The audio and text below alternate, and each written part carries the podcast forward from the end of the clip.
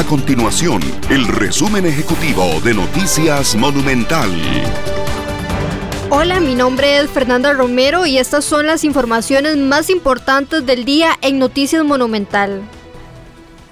El Patronato Nacional de la Infancia admitió que el presupuesto y mejorar el servicio que ofrecen como institución son sus principales retos para el 2024. Así lo respondió la institución vía escrita ante una consulta de noticias monumental, indicando que también buscará trabajar de manera transversal con otras instituciones vinculadas en la atención de niños, niñas y adolescentes.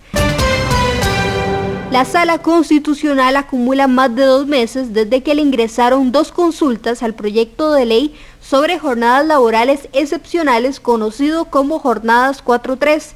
A mediados de agosto entraron ambas consultas, en las que se cuestiona la forma y el fondo de esta iniciativa, la cual busca que, en algunos sectores, los trabajadores puedan trabajar cuatro días por semana y descansar tres para una jornada de 12 horas.